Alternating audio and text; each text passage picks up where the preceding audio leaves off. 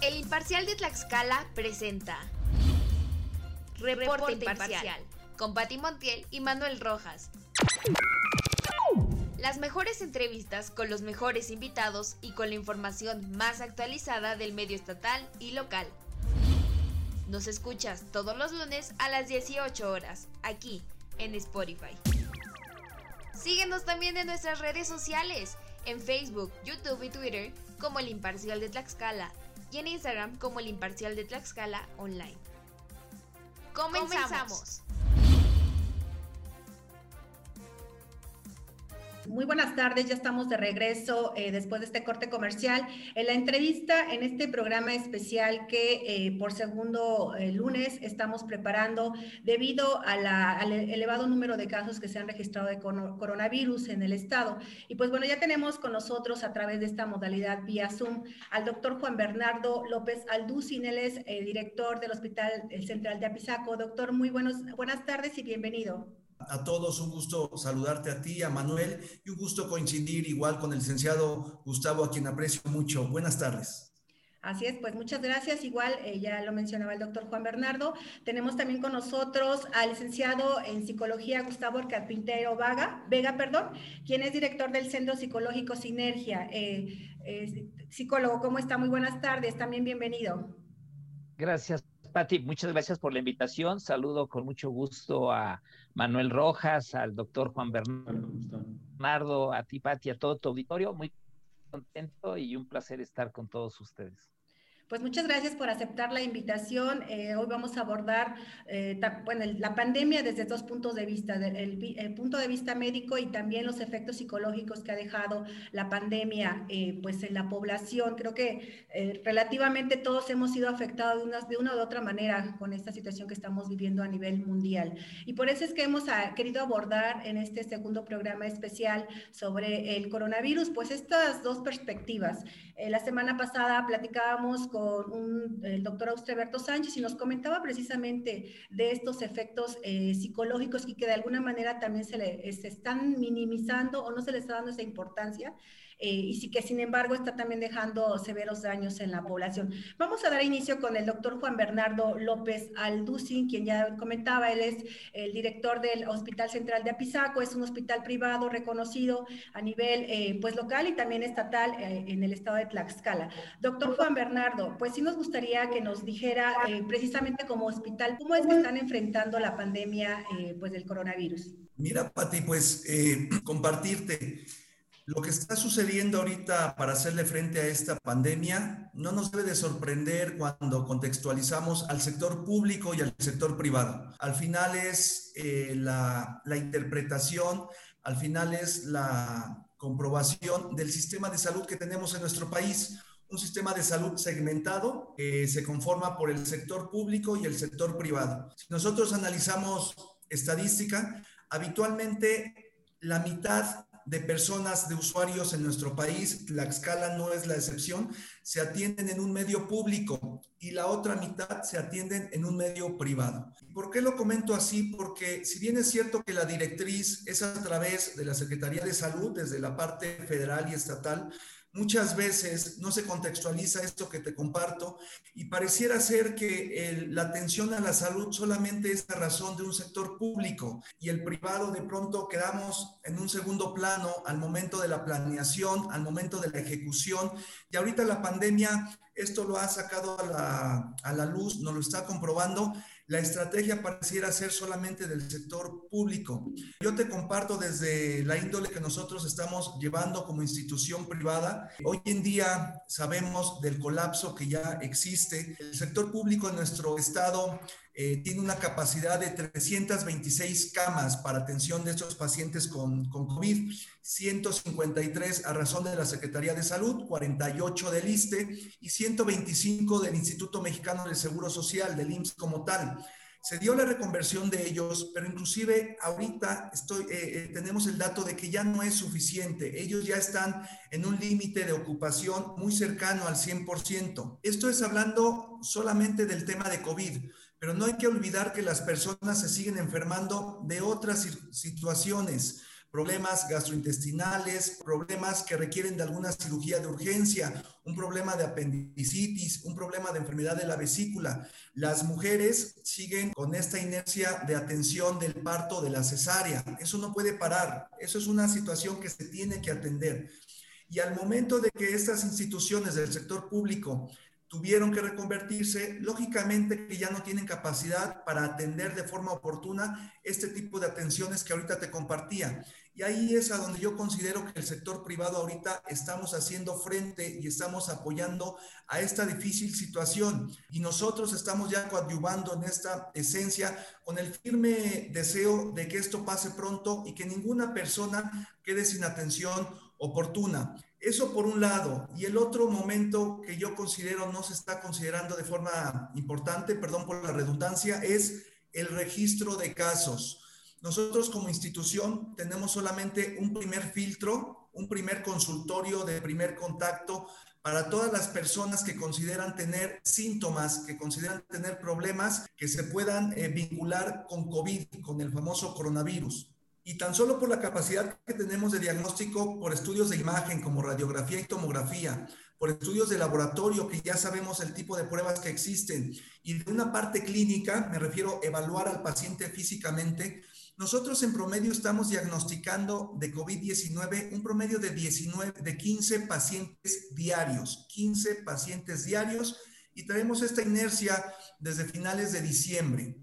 ¿Esto a qué conlleva? Estoy seguro que hay un subregistro, estoy seguro que los números no están siendo los correctos o la exactitud en ellos no se está considerando porque todo el sector privado, que en el estado de Tlaxcala somos alrededor de 30 instituciones con esta capacidad como clínicas uh, u hospitales, estamos teniendo, estoy seguro que la proporción correspondiente, igual diagnóstico de este tipo de pacientes todos los días. 15 pacientes, imagínate nosotros diario ya en estos días que llevamos, ¿cuántos pacientes no están entrando a la estadística? Pero no solo es porque se, se manifiesten en una gráfica, sino porque estos pacientes muchas veces que les dirigimos al sector público para que le den continuidad a su atención, no es así. Ellos prefieren quedarse en casa tratan de vincularse con algún médico del sector privado para que le den seguimiento y al final del día estamos escuchando de historias de personas que se están complicando en su domicilio, de personas que están falleciendo e inclusive ya no se están registrando el mismo fallecimiento como COVID-19. Entonces, creo que al no tener los datos específicos concretos, la gente no tiene razón de lo que estamos realmente viviendo no sabe de que ya no existen espacios en los hospitales, que ellos están aumentando su capacidad. Sabemos que de CESA está reconvirtiendo uno de los hospitales comunitarios para atención de pacientes amarillos, como ellos le llaman, y eso nos eh, llama la atención porque significa que ya no hay capacidad. Y si eso no lo sensibilizamos con la gente, pues no nos vamos a cuidar, vamos a seguir sin atender las medidas sanitarias y va a seguir complicando en una situación de tragedia para muchas familiares de muchas familias de nuestro estado.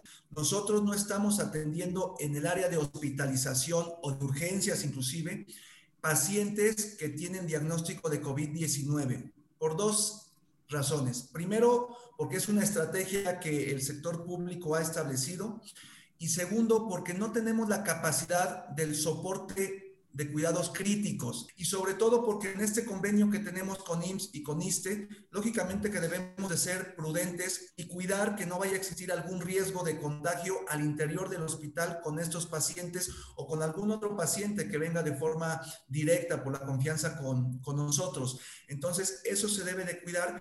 Eh, sabemos de una empresa que suministra el, el oxígeno que ya está con una capacidad muy limitada por la cantidad de, de, personas que, que, requieren, e inclusive viviendo tristemente, y ahorita eh, Gustavo nos va a apoyar en ese comentario, eh, la parte de, de, mucha gente que está abusando, ¿no? Te venden un tanque de oxígeno en 40 mil, 50 mil pesos, y eso es un caos que, que baja en un tema emocional para la familia, y yo espero que como seres humanos no demostremos esa cara que ahorita nos está convirtiendo en mucha tristeza de, de, de las personas. Pues sí, efectivamente vamos a precisamente platicar con el psicólogo Gustavo Carpintero, porque esta pandemia no solamente ha tenido efectos físicos, sino también efectos psicológicos en la población.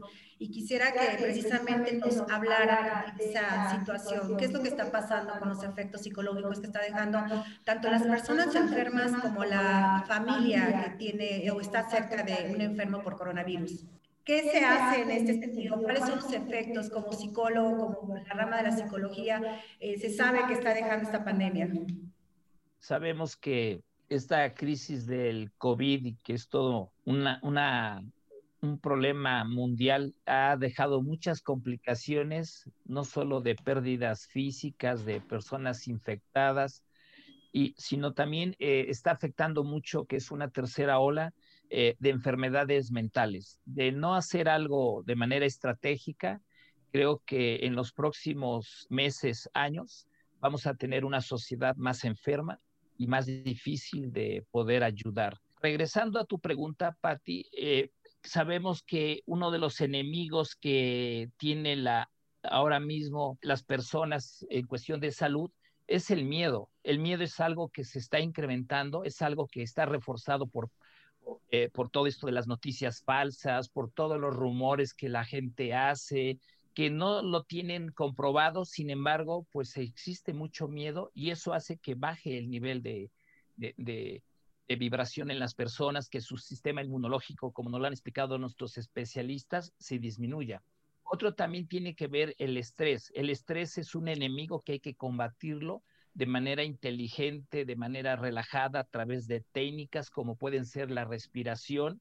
Y habrá que decirle a cada una de las personas, tanto niños, jóvenes, adultos, quienes estén ahora mitigando y digamos que luchando por la salud, que el respirar no solo es llevar oxígeno a nuestro cuerpo, sino que en cada respiración, en cada eh, bocanada de oxígeno, se está también llevando muchas partículas, millones de partículas de luz y que esa luz hace que junto con nuestros pulmones a través de, del oxígeno que recorre a través de nuestras venas en la sangre, vayan llevando salud. Entonces son formas que tenemos que cambiar el chip para que tanto la depresión, que es algo que está toda la humanidad, podamos irla disminuyendo. Psicólogo Gustavo Carpintero, muy buen día. Yo quisiera preguntarle a usted sobre esta situación que pues viven los familiares de quienes padecen, o mejor dicho, han padecido COVID-19, incluso los niños, que pues hay muchísimos casos que han perdido a sus padres, eh, tíos, primos. ¿Qué pasa con estos menores de edad o incluso también con los familiares al enfrentar el duelo cuando pierden a un familiar por la pandemia? ¿Cómo, cómo se les tiene que apoyar? ¿Cómo se les tiene que, pues en todo caso, hablar sobre este tema? Que pues ellos también están enfrentando al perder a familiares, incluso amigos, ¿no? No, no, hay muchos casos de menores de edad, de edad que hayan perdido la vida, pero sí hay muchos niños que han perdido a sus padres. Sí, eh, efectivamente es una pregunta muy interesante. Decirles que, bueno, cada situación va a ser diferente, pero de manera general podríamos decir que hay que explicarle a los niños, a las niñas, a los jóvenes, a las personas que eh, pues que la muerte es un proceso, es un proceso, es un ciclo que, a todos nos va a tocar, que también mueren las plantitas, mueren eh, los animalitos, los gatos, los perritos y por, ende los seres vivos como las personas. Que la pandemia es un virus que está, eh, digamos, que, que se está teniendo en todo el planeta y que por lo tanto tenemos que seguir cuidándonos, pero habría que decirles que es muy importante pues aprender a, sentir el dolor, aprender a dejar ir a nuestros seres queridos, llámese papás, abuelitos, con amor, que esta pandemia nos está haciendo que nos tenemos que cuidar. También los rituales están cambiando. Anteriormente se moría alguien, o en muchos de los casos era llevarlos al panteón, hacer todo un ritual, rezar, pedir por su alma, por su perdón. Y ahora pues no es posible porque tenemos primero que cuidar nuestra salud, la salud de los que nos están acompañando, de los que tenemos cerca y por lo tanto tenemos que aprender a ser responsables. Entonces habrá que enseñarles a hacer alguna oración, a que ellos pues le puedan hacer a través de una carta, un dibujo, a ese ser querido donde le puedan agradecer todos los momentos que estuvieron juntos y también decirles que les pedimos que vayan en el universo en camino hacia la luz con Dios para reencontrarse con todos sus seres queridos. Estos seres que se nos han adelantado seguramente seguirán vivos a través de sus ejemplos, a través de algún familiar, a través de un libro, a través de una película, en fin, ese es un poco mi pensamiento. Doctor Juan Bernardo, acaba de decir el psicólogo Gustavo una situación de las vacunas. Sabemos que el sector público, el sector médico, perdón, el personal médico ya fue vacunado y se tiene entendido que también el, eh, bueno, en este caso el personal médico privado también tendría que recibir estos beneficios de las vacunas. En el caso del Hospital Central ya recibieron la notificación de cuándo serán eh, vacunados. Mira, eh, Patti, comentarte que esta oleada de la vacunación creo que mediáticamente se ha utilizado muy mal porque dio la percepción a la gente de que ya teníamos la solución y podíamos ya realizar nuestra dinámica social como normalmente la realizábamos. Creo que fue muy mala estrategia y, y, como ahorita bien Gustavo lo compartió, fue muy mal mensaje. En cuestión de lo técnico con la parte de comunicación, fue muy mal mensaje el decirle a la gente porque te lo decían, ya llegó la vacuna, pues ya vamos a reunirnos, ya vamos a hacer esto. A tu pregunta expresa, decirte que sí ya hubo un vínculo de parte de la Secretaría de Salud a través de la jurisdicción y de CUEPRIS, que entiendo en el Estado son quienes estarán dirigiendo al sector privado para este tema de la vacunación, pero solo fue en un tema para un registro de los compañeros del personal que en este caso es, forma parte del hospital central. Eh, pero nada más. En cuestión de fecha, lógicamente se pregunta, es algo que muchos compañeros tienen la incertidumbre, pues nos dicen que no tienen la fecha exacta, ya que la estrategia viene desde una índole federal y a razón de ello, inclusive las autoridades del Estado no tienen la fecha. Eh, sabemos que ya bajó gran parte para el sector público esta vacunación, pero yo tengo el conocimiento que inclusive ellos no han dado la totalidad de personal que existe en estas instituciones, entonces creo que todavía existe un espacio, un tiempo considerable. Hemos escuchado que el país va a dejar de recibir vacunas por algunas semanas a razón de estas farmacéuticas, entonces creo que el periodo todavía de vacunación para el sector privado de Tlaxcala, pues yo consideraría al menos tres, cuatro semanas y ojalá que sí se considere a todo este, a este gremio que formamos parte y decir personal de salud, Pati, no solamente son los médicos que están forzosamente eh, eh, en, una, en un área de urgencias o de hospitalización. Hay muchas personas que hoy están teniendo eh, gran participación para atender a los pacientes COVID. Ejemplo, los compañeros amigos de rehabilitación física, el tema como ahorita Gustavo comparte de, los compañeros de psicología. Esto tiene que ser un trabajo en equipo. Y si las autoridades solo consideran personal de salud por vacunar a los que se encuentran en un hospital, creo que sería grave error porque entonces seguimos dejando en riesgo a personas de rehabilitación física, a personas de psicología y mucha más gente que es parte de esta estrategia para hacer frente a este COVID-19. En el tema de las vacunas, doctor Juan Bernardo, se han descubierto nuevas cepas, incluso se consideran más agresivas. ¿Qué va a pasar? Esta vacuna fue diseñada para una cepa y con estas nuevas, eh, pues, digamos, variantes que se han descubierto del virus, se queda uno desprotegido. Quien ya recibió esta vacuna ante estas nuevas cepas, se queda desprotegida la población que ya recibió estas vacunas. COVID-19 es una enfermedad que no hemos descifrado nadie, ningún científico, ningún médico, ningún eh, investigador que diga que ya tiene la pauta sobre el tratamiento, en este caso sobre la vacuna, vamos a hablar de grandes farmacéuticas, eh, que nos diga que ya sabe cómo es el ABC, está totalmente eh, en un error. No es así. ¿Por qué te lo comparto? Cuando se realiza una vacuna es un proceso que lleva tiempo y eso lo debemos de comunicar y debemos de estar sabedores. Una vacuna no se realiza en medio, en medio año, en seis meses, en un año. Es un proceso de investigación en promedio de dos o tres años para poder contemplar lo que ahorita me preguntabas.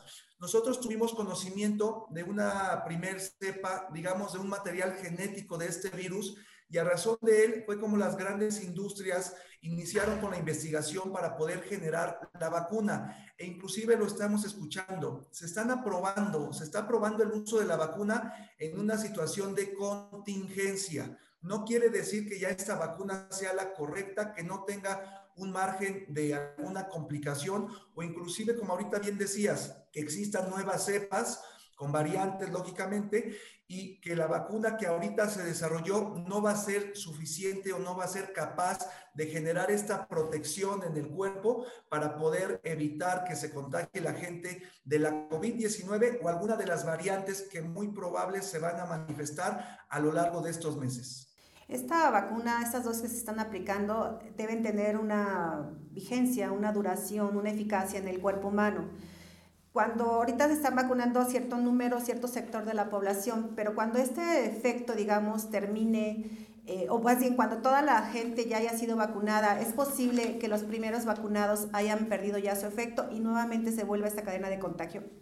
Claro, por todas las vacunas, las más avanzadas en el proceso de investigación siguen en su fase 3. Nadie la ha concluido. Y la fase 3 de los puntos a evaluar son lo que ahorita me preguntabas el tiempo de inmunidad quiere decir el tiempo de protección que va a dar a ese cuerpo, a ese organismo. Por ejemplo, influenza, Patti, sabemos que la vacuna tiene una efectividad en promedio de 10 a 12 meses. Por eso es que la vacunación de influenza se da cada año. Pero esto es algo que supimos posterior a tres años de que se dio la aparición de influenza. Ahorita, ¿cuándo vamos a saber el periodo de protección de cada biológico de la vacuna? En tres años en promedio. Cuando estas esta fase de investigación 3, cuando ya se haya eh, analizado realmente qué periodo de protección tuvo los que ahorita ya se vacunaron de inicio, pues lógicamente que hasta ese momento lo sabremos. Puede ser un año, puede ser tres años, no lo sabemos, pero muy probable se va a manifestar como influenza. Eh, me refiero a que va a ser un periodo corto, en promedio de un año, y tendremos que generar eh, una vacunación periódica en un corto eh, espacio y eso creo que eh, lo debemos de contemplar porque si ahorita, ¿de dónde se está sacando el dinero para la vacuna, Pati? Tristemente le quitaron a otras, a otras vacunas que se encontraban ya establecidas en nuestro sistema de salud mexicano. Entonces, aguas porque muchas enfermedades están dejando de proteger o de, de, blindar a la población. Y dos, ahora vamos a tener una vacuna más que contemplar desde el aspecto económico para la compra y la gente pueda tener acceso a ella. Doctor Juan Bernardo, hace un momento eh, usted comentaba acerca de esta situación de que los, pues los hospitales privados no tienen esa, digamos, infraestructura para recibir pacientes graves de COVID porque necesitan cuidados intensivos. ¿Usted nos podría decir cuánto cuesta esta enfermedad para una persona que desgraciadamente pues la está padeciendo? Porque ese también es un, un grave problema que están sufriendo muchísimas personas que, bueno, algunos casos acceden al sector público, al sector salud público, en algunos casos pues no les queda de otra porque no los atienden allí y van al sector privado, pero también muchos ni siquiera van al sector privado porque pues no tienen recursos. La pregunta es, ¿usted nos puede decir cuánto cuesta atenderse por esta enfermedad?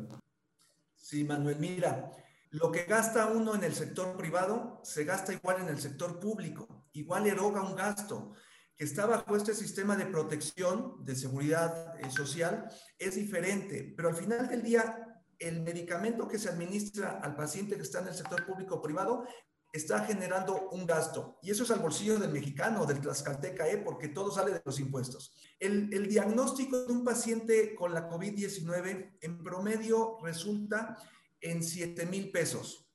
Estamos hablando la prueba de PCR, que sabemos que es la ideal para poder tener un diagnóstico. Estamos hablando, y está en promedio, sabemos, vamos a hablar de la maquila, no del costo que existe al público final, pero al público en general. La maquila en promedio de, esta sobre los dos mil pesos. Estamos hablando de una tomografía que muchas guías a nivel internacional y de los países que están haciendo investigación de la COVID-19 nos dicen que la tomografía hoy en día es el estudio estándar de oro para poder diagnosticar, porque la PCR o las pruebas de laboratorio tienen un margen por la manipulación de las personas, la manipulación humana, en que pudiera dar algún falso positivo o negativo. La tomografía en promedio está en los 2.500 pesos.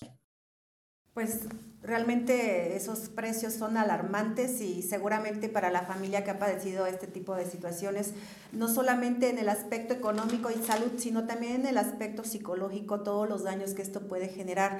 Eh, hacia allá va la pregunta con el psicólogo Gustavo. Precisamente, ¿qué hacer ante o qué recomendaciones como especialista en el tema usted aportaría precisamente para contrarrestar esos efectos psicológicos? Que eh, pues en primera está dejando la salud, perdón, la, el afecto, el efecto que se, o la afectación que se tiene en la salud, pero también eh, esa, ese temor de angustia, de depresión, de miedo y de angustia también por la parte económica. Entonces, ¿qué hacer ante ese, cómo contrarrestar esa situación eh, psicológica? Sí, yo creo que hay que hacer mucho. insisto que tenemos que pasar de un modelo biomédico que es importante, es necesario, es urgente, tendremos que ir eh, reeducándonos en un modelo de prevención psicosocial y de salud. Eh, voy a, dar algunos consejos eh, de tipo psicológico y emocional para que ojalá quien guste los pueda llevar a cabo. ante estos problemas económicos que pues que es, es, muy triste y doloroso el tener a alguien enfermo y no poderle ayudar económicamente o ver cómo se está degradando su salud por no tener ese dinero, pudiendo hacer otras cosas alternativas eh, que, por supuesto existen y se podrían llevar. Entonces, un primer planteamiento es que tenemos que seguir aprovechando el tiempo. Esto habrá que decirle a todas las personas. Eh, cuidar tu tiempo es cuidar tu vida.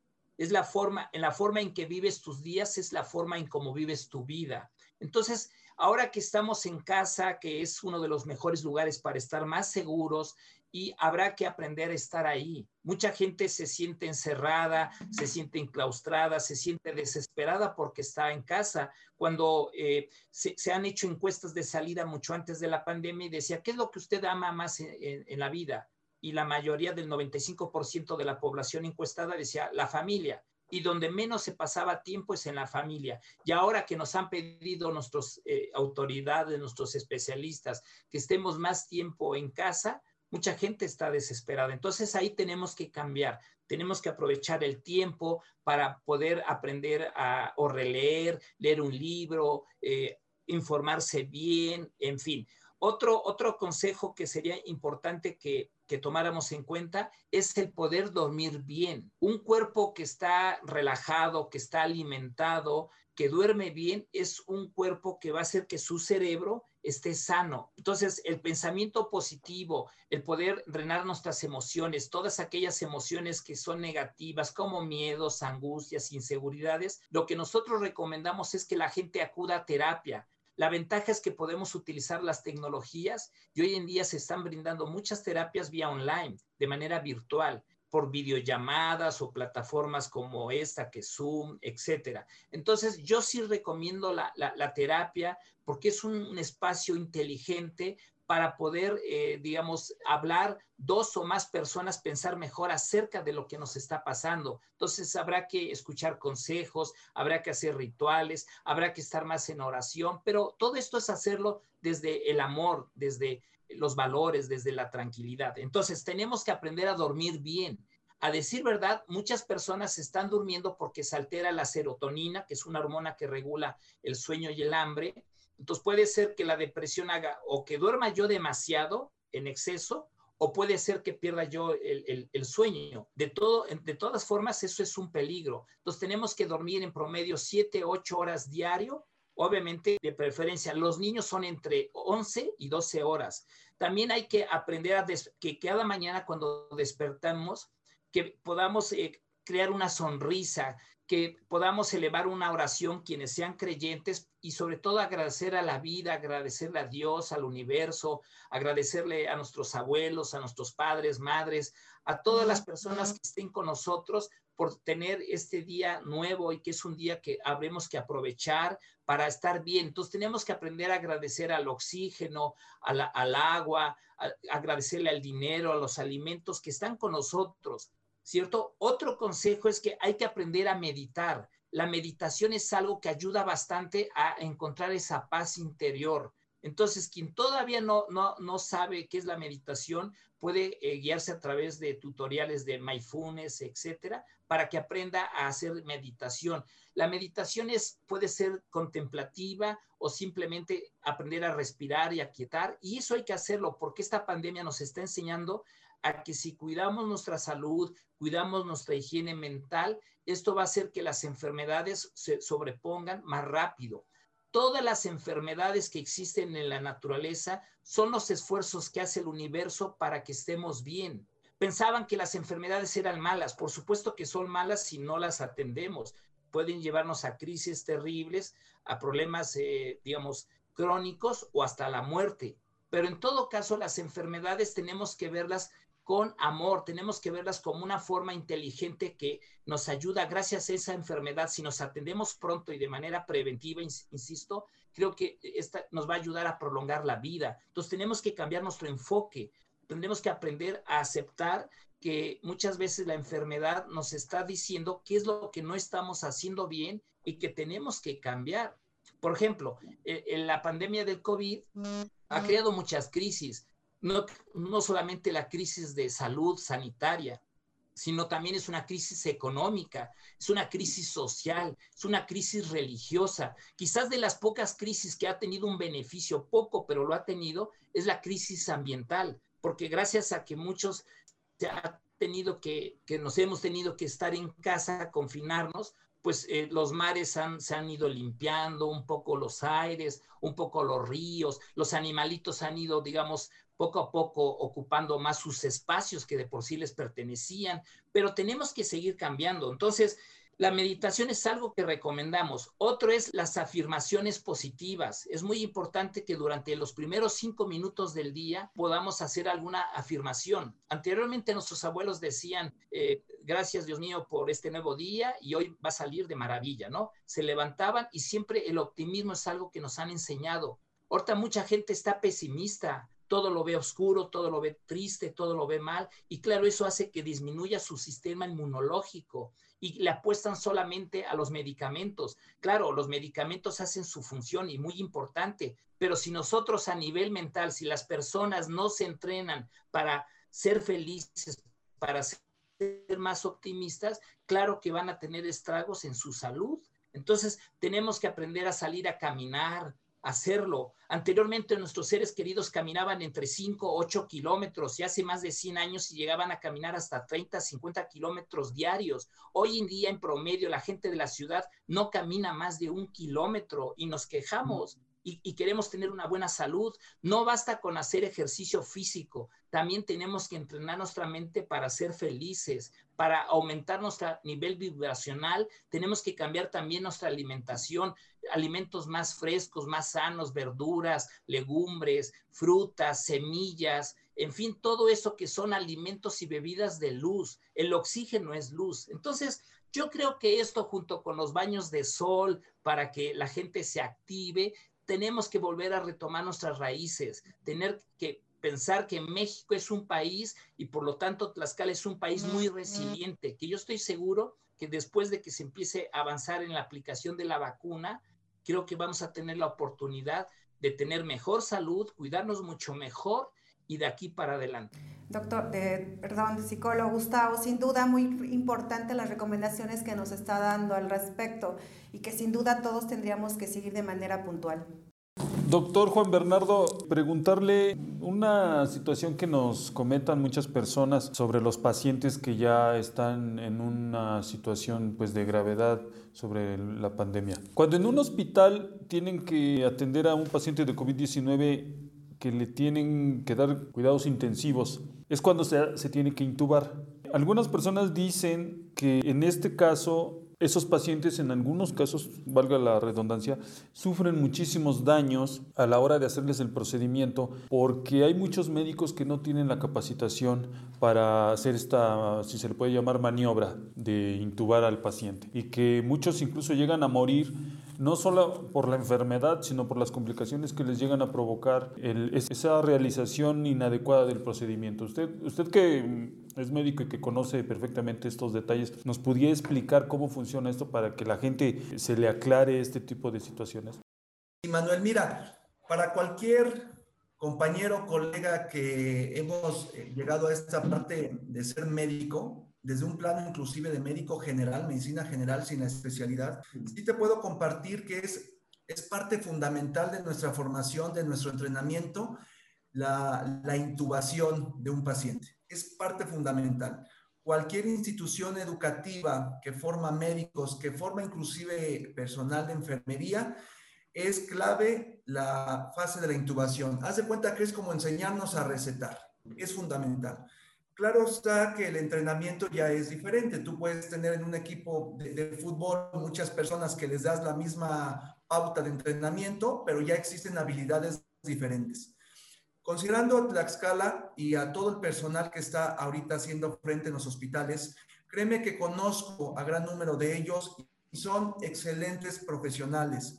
Yo sé que existe el temor hacia llegar a un hospital o a esta fase de la intubación por todo esto que está alrededor de que te pueden lastimar, eh, lo que te puede llevar a la muerte es la intubación, no es como tal eh, la enfermedad.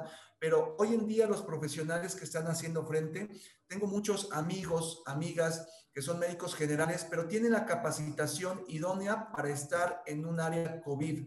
Y para todos ellos, al menos en Tlaxcala, te puedo compartir que existe la capacitación. Es un procedimiento, perdón por la expresión, técnicamente no es tan complejo. Se debe de hacer bajo una circunstancia de tener las herramientas, de tener al paciente en la posición correcta y lógicamente que la persona eh, tenga esta habilidad. Pero te puedo decir que el procedimiento como tal técnicamente no es tan complejo. Si la habilidad se cuenta, lógicamente no debe conllevar algún riesgo. Bueno, pues prácticamente ya casi estamos terminando este programa especial que pues el día de hoy tenemos dos invitados especiales de lujo. Sin duda la capacidad y conocimiento del doctor Juan Bernardo y también la experiencia del psicólogo Gustavo. Para terminar, doc, repito, psicólogo Gustavo, ya le quiero decir que es doctor, pero bueno, con, el psicólogo Gustavo está bien, ¿verdad? Bueno, dada su experiencia y con base a lo que nos comentaba hace un momento, las recomendaciones que puntualmente nos hacía, dada su experiencia, eh, ¿qué va a pasar con la sociedad cuando aparentemente hayamos superado esta, o hayamos aprendido más bien a vivir con esta pandemia? Porque pues ya nos han dicho los especialistas que pues ya el coronavirus vino para quedarse. Pero ¿qué va, ¿cómo va? ¿Cómo va a ser la, sociedad en un, futuro? ¿Se va a cambiar esa convivencia? Y además, ¿qué enseñanza nos, dejará este coronavirus como, así como experiencia, dado todo lo que hemos vivido, que definitivamente no estábamos preparados para enfrentar una pandemia de este tipo? Sí, a mí me parece, eh, Patti, que eh, sí se van a ir cambiando los rituales sea, lentamente vamos a ir cambiando como sociedad, ya no vamos a regresar a la normalidad. Creo que va a haber nuevas realidades. Y una de las realidades es que eh, sí van a mejorar nuestros hábitos. Esto es una enseñanza que nos está dejando esta pandemia.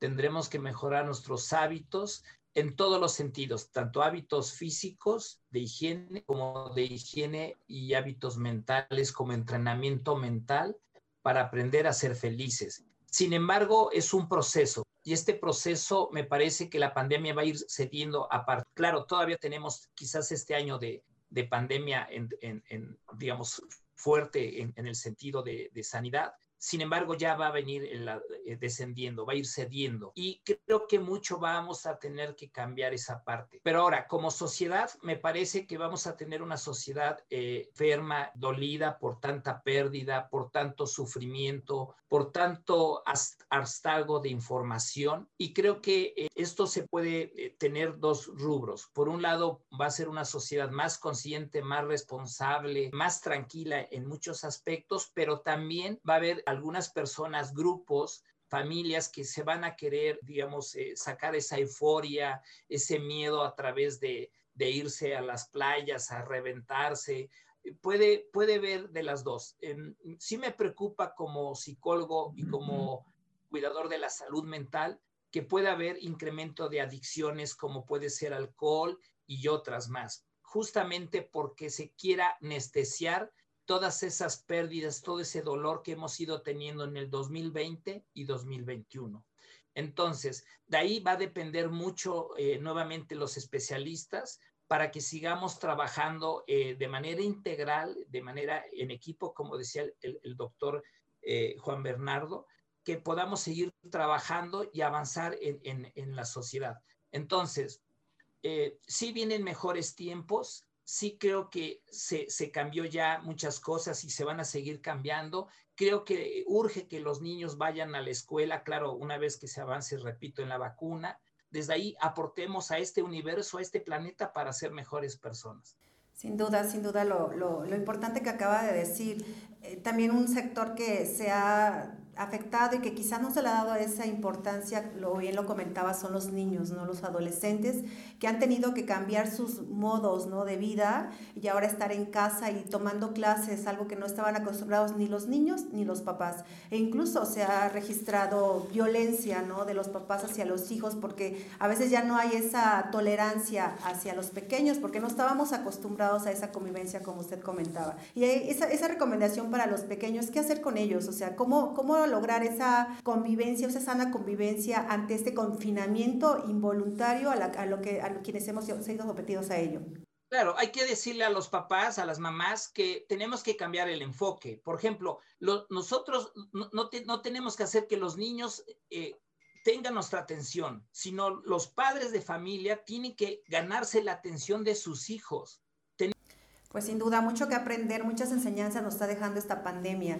Repito, no estábamos acostumbrados y por supuesto nadie la esperaba y sin embargo hemos tenido que vivir con esta pandemia y ya será un modus de vida para más adelante, como ya lo mencionábamos. Doctor, pues también ya casi para terminar, doctor Juan Bernardo, eh, un tema también eh, que ha sido recurrente en estas últimas semanas es la eh, considerada reinfección de casos por coronavirus. Eh, ¿qué, es lo que está sucediendo? Porque ahí se supone que hay un tiempo de inmunidad después de que ya se adquiere el virus y se, pues evidentemente se recupera. Eh, ¿Qué pasa con esta inmunidad? ¿Realmente es cierta? Porque incluso hay quienes dicen que son seis meses de inmunidad, pero también se han dado casos de gente que se ha reinfectado al mes, mes y medio después de que contrajo el virus. ¿Qué está pasando entonces con las llamadas reinfecciones?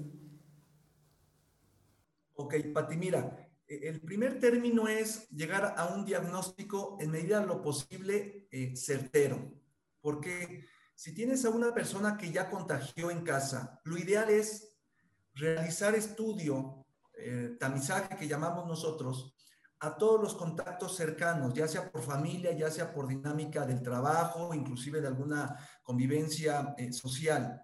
¿Qué pasa? Que muchas veces dicen, ya es positivo esta persona por estudios, vamos a contextualizar que todos los demás son positivos. Y de pronto puede haber algún familiar eh, de ese círculo a donde manifiesta igual algún síntoma y ya se contempla como COVID, como la COVID, para que desde esa perspectiva sepamos que sí pasamos por la infección y posteriormente existe una prueba que se le llama, le, le tasaron solamente como prueba rápida, pero esta prueba realmente es de anticuerpos. Medir en mi organismo los soldados que se forman a razón de haber tenido contacto con esta infección de COVID-19, con el coronavirus. Si yo pasé por esta situación de síntomas, tuve alguna, eh, alguna manifestación o inclusive, perdón, no la tuve, pero mi familiar directo la tuvo, es prudente que yo me realice la prueba. Posteriormente, ya que haya pasado esta etapa de, contagio y digamos de haber eh, sufrido algún síntoma, sí debo de realizarme este este examen de anticuerpos para medir en mi organismo si ya existen estos eh, soldados cuidando y si vuelvo a tener contacto con la infección, muy probable estos soldados van a hacer frente. Pues yo creo que es muy importante no hacer la diferencia entre un padecimiento y otro, porque es cierto, mucha gente, hay testimonios en redes sociales que mencionan eso, que tuvieron hace un mes, mes y medio el coronavirus y nuevamente ya se reinfectaron, pero posiblemente se deba a lo que acaba de comentar, una confusión en cuanto al padecimiento. Pero bueno, ante esta eh, evidente o eh, eh, inmunidad que existe después del contagio de coronavirus. Sabemos que el cuerpo queda totalmente afectado, el sistema inmune también queda debilitado. ¿Cómo fortalecer precisamente este sistema para evitar en lo posible una secuela mayor a consecuencia del COVID-19? Mira, existe mucho ahorita de si esto funciona, que tómate que a mí, que a mi familiar sí le funcionó, yo me lo he tomado, lo he utilizado y no me he infectado. Bueno, son muchos factores y como iniciábamos, el saber a ciencia cierta qué funciona y qué no, va a pasar un lapso de tiempo. Lo que nosotros recomendamos, y bien comentaba ahorita Gustavo, tener una estabilidad personal. Y esto va desde un ámbito físico y desde un ámbito emocional, mental. El dormir bien, el tema de la alimentación, el tema de realizar alguna actividad física de las que ahorita están permitidas, va a ayudar mucho en el contexto de que el sistema de defensa tenga la capacidad de reaccionar ante la COVID-19 o ante cualquier afectación. Para poder eh, mejorar esta, esta respuesta del sistema de defensa y sobre todo ya vislumbrando a la afectación respiratoria inflamatoria que nos da este virus del coronavirus, es importante y, las personas pudieran protegerse con vitamina D, con vitamina C, que se encuentra en cualquier eh, farmacia. Eso pudiéramos ya tener eh, ahorita un uso continuo, rutinario, para fortalecer la respuesta de mi sistema de, defensa. Principalmente esas acciones considero, aunado a lo que ya acabamos del dormir bien, tal, tal. Entonces, eso es muy importante en cuestión de, mi sistema de, de defensa. Pues con estas recomendaciones eh, prácticamente estamos concluyendo esta importante plática con estos dos especialistas en la materia, quienes han compartido estos conocimientos.